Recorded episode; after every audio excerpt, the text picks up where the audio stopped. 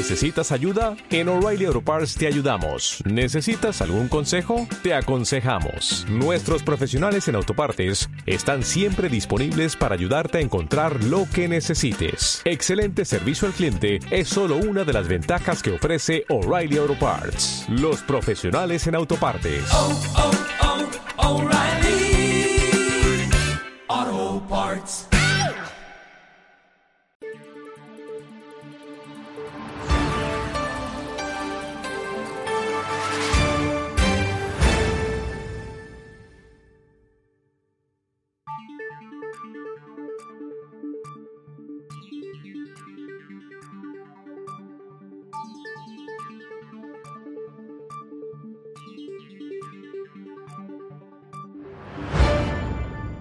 Buenos días, estamos con Julio Villascusa, presidente de FENADISMER, y queríamos hablar con él del tema de máxima actualidad y creemos que de máxima importancia, especialmente para la federación, puesto que ha sido siempre eh, una reclamación histórica, ¿no? En principio, lo que es la ley de la cadena de transporte que se ha aprobado recientemente. Entonces, eh, Julio, queríamos lo primero que nos hicieras una, una valoración eh, del texto, del texto que se ha, que se ha aprobado, que ha visto la luz. Bueno, como bien dices en el preámbulo de la pregunta, para FENADISMER es algo que eh, venimos reclamando, reivindicando desde hace muchísimo tiempo, muchos años, sobre todo desde que desaparecieron aquel invento de tarifa obligatoria, entramos en la Unión Europea y por tanto eso ya no era posible. El libre mercado es el que impera y por tanto las tarifas tienen que ser libres.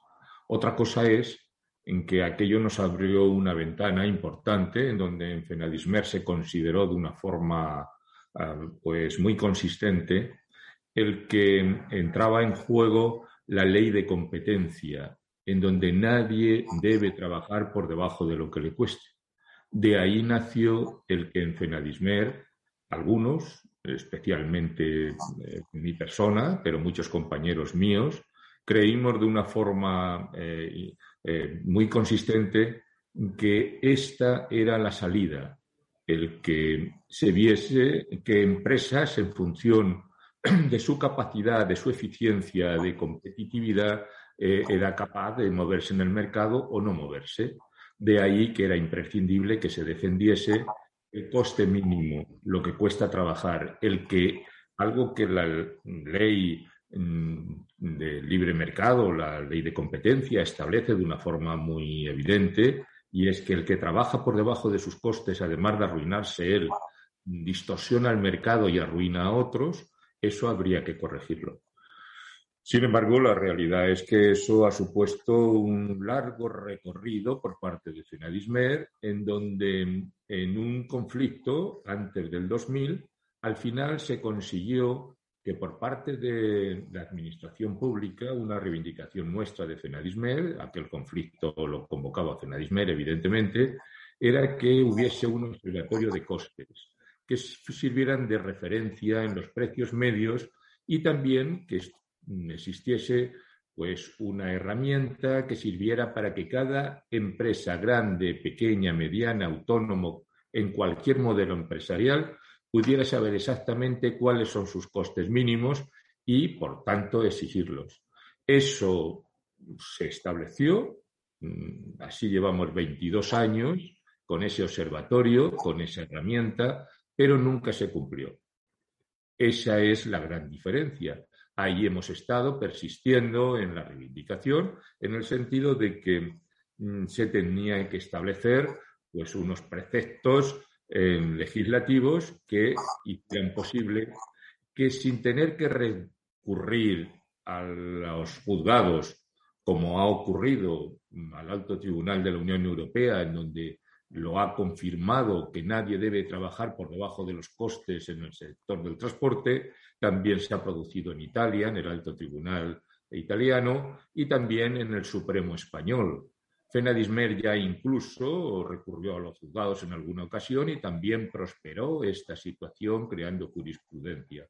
Por tanto, lo que nosotros estábamos pidiendo es que este recorrido judicial, que es relativamente largo, no se tuviese que producir si se tomaban medidas en preceptos infractores que se estableciesen en la ley de transporte o en la ley del contrato de transporte. Eso es lo que ha ocurrido y, por tanto, nosotros mostramos nuestra satisfacción porque al final hay más gente que ha estado gente, por decirlo de alguna forma, representantes y empresas, intereses, que han estado en contra de que se estableciese esta medida, pero al final ha ocurrido que la situación de oportunidad eh, que se ha establecido por la guerra, por la inflación, por la pandemia, por una serie de circunstancias, al final mm, se ha dado algo que ya se concretó en diciembre en el Comité Nacional, en donde Fenadismer estableció como mm, línea imprescindible que se tratase este asunto. En aquellos acuerdos incluso eh, eh, eh, aparecía en el último párrafo, en el último renglón, como algo que, bueno, estaba ahí, pero después eso ha ido cogiendo una trascendencia de tal magnitud en donde se ha mm, revelado como la medida esencial y fundamental para que se ordene mínimamente este sector. Por tanto, nuestra satisfacción para que, bueno, la parte del sector más débil, la que difícilmente eh, tiene la posibilidad de negociar su precio, sino que se le impone por su debilidad, tenga la posibilidad de reclamarlo y de una forma contundente y sobre todo que quien le impone ese precio a sabiendas de que no es el correcto, de no haber preguntado cuál es el coste mínimo que tiene ese transportista que le presta el servicio, pues se vea en la circunstancia de poder ser sancionado. Esa es la cuestión. Con independencia de que además se vea en la circunstancia de poder ser llevado a los tribunales y además se vea sometido a la circunstancia de que la parte del transporte no pagada le pueda ser reclamada incluso al dueño de la mercancía utilizando un precepto legal que ya tenemos desde hace tiempo, que es pues se pueda reclamar a cualquiera de la cadena por la acción directa que este sector en su día también fue capaz de pues eso conseguir. Luego nuestra satisfacción porque al final se ha producido toda esa alineación de astros, por llamarlo de alguna forma, en donde tanto tiempo hemos estado presionando, tanto tiempo hemos estado defendiendo para que, bueno, al final mm, hayan tenido que claudicar todas las barreras, todos los palos en las ruedas y todos los intereses brutales que había enfrente para seguir utilizando un transporte súper barato, el más barato de Europa, a costa de los transportistas mayoritariamente pequeños, que son los que realmente lo realizan. Em, realmente la ley de la cadena de transporte, aunque la conocemos como tal, supone modificar varios artículos de la ley del contrato de transporte, ¿no? Es para regular eh, que los contratos a partir de 150 euros se tengan que hacer por escrito, el contenido entre el que figura el precio y la obligatoriedad de pagar un precio que cubra como mínimo los costes del transporte. Y luego se modifica también la LOT para incluir una serie de preceptos infractores. Entre ellos, claro, el más destacado es que cuando haya una simetría ¿no? entre transportista y cargador y no se pague el precio que cubra el mínimo del transporte, no se imponga otro tipo de precio, es cuando se recoge una infracción muy grave, ¿no? que se puede penalizar entre entre 2.001 y 4.000 euros, es decir, es una, es una cuantía que puede ser incluso muy superior a la del precio del transporte, realmente. Em, este texto da, es satisfactorio. Julio, ¿a ti te parece que, que, cubre bien las necesidades actuales, para, sobre todo para los pequeños transportistas que entendemos que son los que tienen más dificultades para trasladar sus costes? Vale. A ver, eh, a nadie se le escapa que no hay absolutamente ninguna ley que no sea mejorable. Todas las leyes son mejorables. Y esto, por supuesto, que también se podría haber hecho a un, pues un relato mm, eh, todavía mucho más ajustado. que defienda la peculiaridad de eh, cualquier circunstancia que se pueda producir. Eso es evidente. Dicho esto, en términos generales, la ley protege al más débil. Dice, habla de asimetría, de asimetría para poder, eh, eh, pues eso, reclamar. Es que, aunque no haya asimetría, existe la obligación de cubrir los costes mínimos y poderlos reclamar. Claro, eso se puede escapar. El que en los tribunales se vaya a hacer una reclamación alegando o argumentando que lo justifica la asimetría, no deja para nada descartado que aunque sea de igual igual, incluso sea totalmente simétrico o superior el hecho de que el transportista efectivo tenga más solvencia económica que el cargador, quien quiera que le haya dado el viaje y se lo tenga que pagar, sin embargo, quepa la posibilidad de si se ha producido un transporte por debajo de coste, eso no es correcto, eso distorsiona el mercado y eso se puede llevar a los tribunales. Luego eso hay que entenderlo bien, hay que entenderlo sí, sí, sí, Efectivamente, lo de la inflación muy grave es para ese caso, pero la obligatoriedad de pagar cubriendo costes es para todos. Eh, efectivamente, o sea, no solo.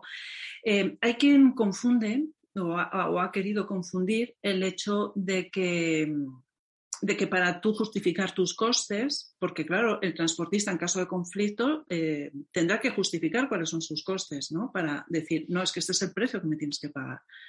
Eh, se, pueda utilizar, y además es que lo dice muy claramente, se puede utilizar como referencia al observatorio de costes o cualquier otro modelo que el transportista genere. Es decir, esto no se puede confundir con un precio mínimo eh, obligatorio en ningún caso. A ver, los precios mínimos y los precios máximos son imposibles igualmente en un establecimiento de libre mercado, que es el que impera en la Unión Europea a la que pertenecemos. Por tanto, eso no es posible. Si hubiésemos cometido el error de establecer un suelo o un techo, pues no hubiera salido la norma y si hubiera salido, se hubiese impugnado al día siguiente. Esa es la realidad. Por tanto, ese juego de palabras que han estado haciendo todos los interesados en que esta norma, este, este estos eh, preceptos legales que ahora se han establecido no estuviesen ahí, precisamente radicaba en eso, en dar a entender que lo que estábamos pidiendo era un techo o un suelo. Mm, mentira, eso no ha sido así nunca. Nosotros lo que siempre hemos pedido es que se haga o se realice eh, el, coste mínimo que cada uno tenga en su competencia. Para eso, en el año 2000, ya nos preocupamos de que aparte de los costes medios, que son de referencia en el observatorio, hubiese esa herramienta que todo el mundo debe conocer, que es el ACOTRAN, en donde con la misma estructura en donde se hallan los costes medios, por consenso entre la administración, los cargadores y los transportistas, los que representamos, evidentemente, pues con la misma estructura, cualquier modelo empresarial puede hallar cuáles son sus costes. Otra cosa es que ahí se va a ver la gran diferencia que puede haber entre algo tan manoseado o admitido en economía como que lo que dice eh, eh, en los, los libros de economía, que la economía de escala siempre impera, en este caso resulta que no. Y eso es sorprendente. ¿Por qué? Pues porque la unidad de mercado es un camión y la explotación de ese camión o de varios camiones difiere mucho en función de cómo se haga esa explotación. Y ahí se va a crear una competencia mm, que evidentemente va a ser mucho más eh, factible, mucho más eficiente para una pequeña empresa familiar, autónomo, pyme, que para una gran empresa que practique la, eh, pues eso, eh, la economía a gran escala. ¿Y, por qué? Pues porque sus costes son mayores, evidentemente. Por tanto, bueno, pues, esa herramienta se debe saber utilizar. ¿Eso qué comporta? Pues comporta que nos falta, una vez publicada la norma, mucha didáctica por parte de las organizaciones, por parte de las asociaciones, para que cada uno sepa exactamente cuál es su coste mínimo. Utilizando esa estructura, tiene que ver cuál es su coste, que no tiene por qué ser el coste medio que da el observatorio o mm, puede ser superior o muy inferior, todo depende. Pero probablemente para un autónomo, en vez de estar 0,80, 0,90, a lo mejor es 1,20, pero no 1,54 o 1,70 que va a ser en este segundo trimestre probablemente lo que salga, o alguna empresa de economía de escala que incluso pueda decir que lo tiene en 1,80. Claro, cada uno va a tener los que tiene que tener. Ese es el gran problema que ven muchas empresas de transporte a la hora de competir en un mercado en donde ahí está la madre del cordero. Por eso es que se han resistido de una forma brutal a que esto avance. Ya. Hay, una, hay un tema en la ley que ha quedado para regularse o, para valorarse en seis meses, que para vosotros también era importante, ¿no? que era limitar la cadena de subcontratación.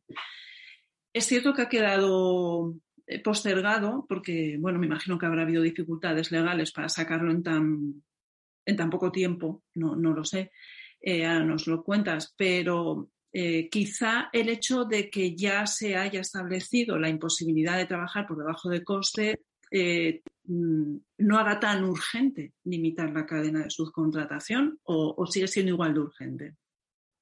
A ver, cualquier mercado, cualquier sector, cualquier modelo empresarial y cualquier modo de transporte tiene la obligación de buscar la eficiencia. Cuanto más eficiente sea, mucho mejor, evidentemente, porque la factura global será más baja y, por tanto, a la macroeconomía le viene mejor y ese sector funcionará mejor.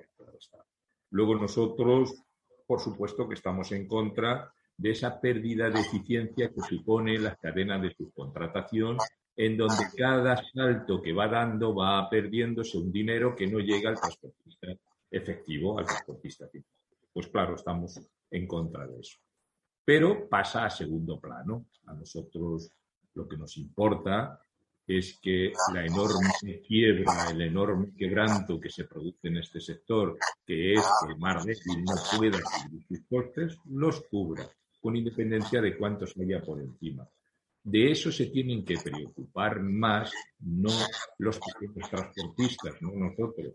Se tienen que preocupar más los pagadores de transporte, buscar la eficiencia y ver que cuando encargan un servicio no se pierde el 30% de lo que pagan en saltos innecesarios hasta que llega el transportista efectivo. Ellos son los que se tienen que preocupar, a ellos son los que les compete el suprimir y no necesitan ley. Es que lo tienen muy fácil.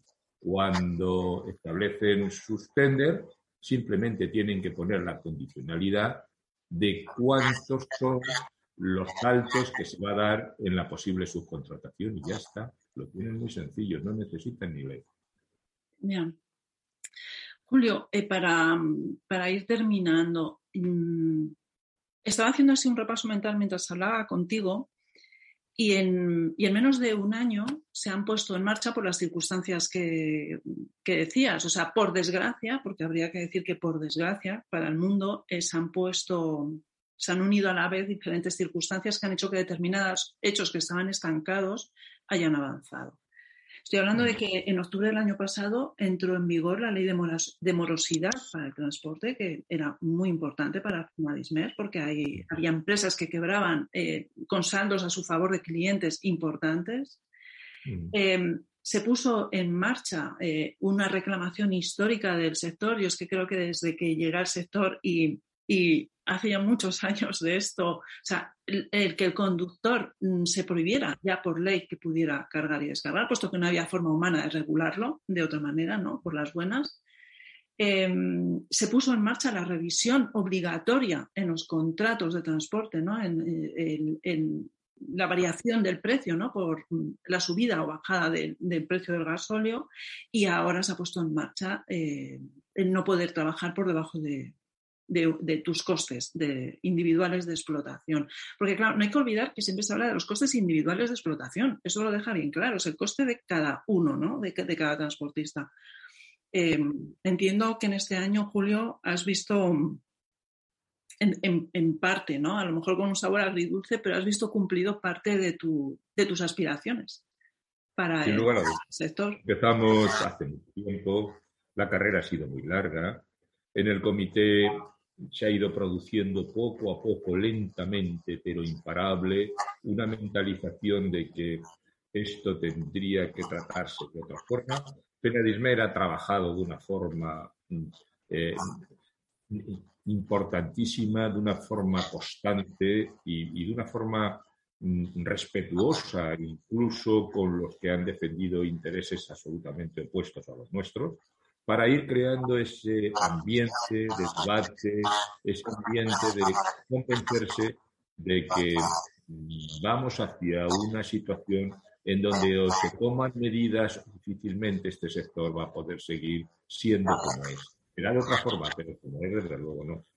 Por tanto, bueno, podríamos decirnos que ha habido varias inflexiones desde que llegó este gobierno, pues eso cambió bastante, sobre todo cuando hizo posible que, que se desbloqueara el paquete de movilidad en la Unión Europea como consecuencia de esa alianza de la carretera que España firmaba y tenía ahí, y que Fenadismer estaba en contra y bloqueaba junto con los países del este para facilitar que las empresas buzón españolas siguieran distorsionando el mercado, pues entonces eso fue la primera intención.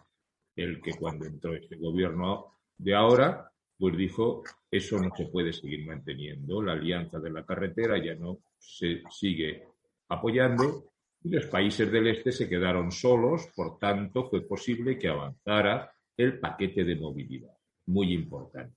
A partir de ahí se ha producido un corrimiento, porque esa ha sido la inflexión fundamental, en donde todo el mundo ha visto que difícilmente en el futuro mantenerse con una empresa buzón en el extranjero, pero trabajando aquí a costes de allí, fiscales y sociales, y con una situación de estar firmando tender en donde al precio que les pusieron se aceptan porque luego esta temeridad en la aceptación del tender la iban después a compensar con una subcontratación a transportistas efectivos en donde ahí les iban a pagar a como hiciese falta, pues eso vieron que se acababa. Ahí empezó un proceso de mentalización en donde, bueno, Mm, ha desembocado en diciembre, por llamarlo de alguna forma. En diciembre aquello ya cambió de una forma fundamental.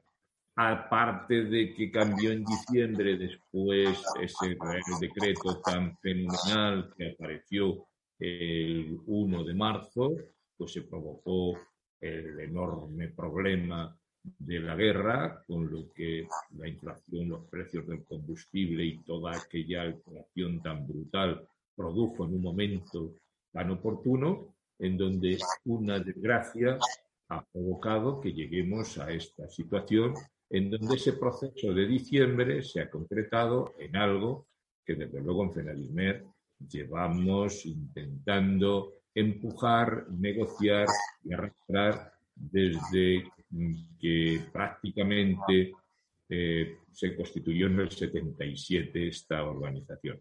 Luego, bueno, eh, sentirnos satisfechos. Hombre, lamentamos el largo proceso que se ha tenido que pasar de sufrimiento y de deterioro de este sector para llegar a esta situación. No tendría que haberse sucedido. Sobre todo porque en un país como el nuestro, donde podemos llegar al gala la lamentable situación de que eh, somos los transportistas que más barato llevamos una mercancía de un lugar a otro, más barato incluso que los polacos o cualquiera del este, porque aunque lo llevemos al mismo precio, nuestro nivel de renta es muy superior al de ellos y por tanto en el bolsillo del transportista es el precio más desgraciado, más miserable al que se puede trabajar. Esa situación pues tiene que ir revertiendo, tiene que ir cambiando, sobre todo porque el criterio, la teoría de que es mejor mucha actividad, muchos camiones, pero en una situación de miseria, al que tienen otros, como por ejemplo nuestros vecinos franceses, donde tienen otro criterio, es decir, menos participación en el sector y más rentabilidad, más beneficio, luego más músculo empresarial. Esa es la situación, esa es la diferencia. Y por tanto, estando satisfechos con que al final se haya conseguido, lamentamos los errores que se han cometido por parte de tanta gente que de una posición muy pudiente han estado estrujando y aprovechándose de este sector hasta estos límites. ¿Eso significa que mañana vaya a cambiar por estos preceptos legales que se han cambiado? No. Hay un proceso, ese proceso se tiene que, llevar a cabo, en donde va a haber un tiempo, un tiempo en donde poco a poco se va a modificar, como ocurre con toda norma, por importante o floja que sea. Mm, he dicho antes que toda eh, norma es mejorable, por supuesto, pero no hay ni una sola, y puedo poner como referencia, por ejemplo, la Carta de los Derechos Humanos. ¿Al día siguiente se cumplían los derechos humanos en todo el planeta? No. Más de medio planeta todavía ni la cumple ni la quiere reconocer.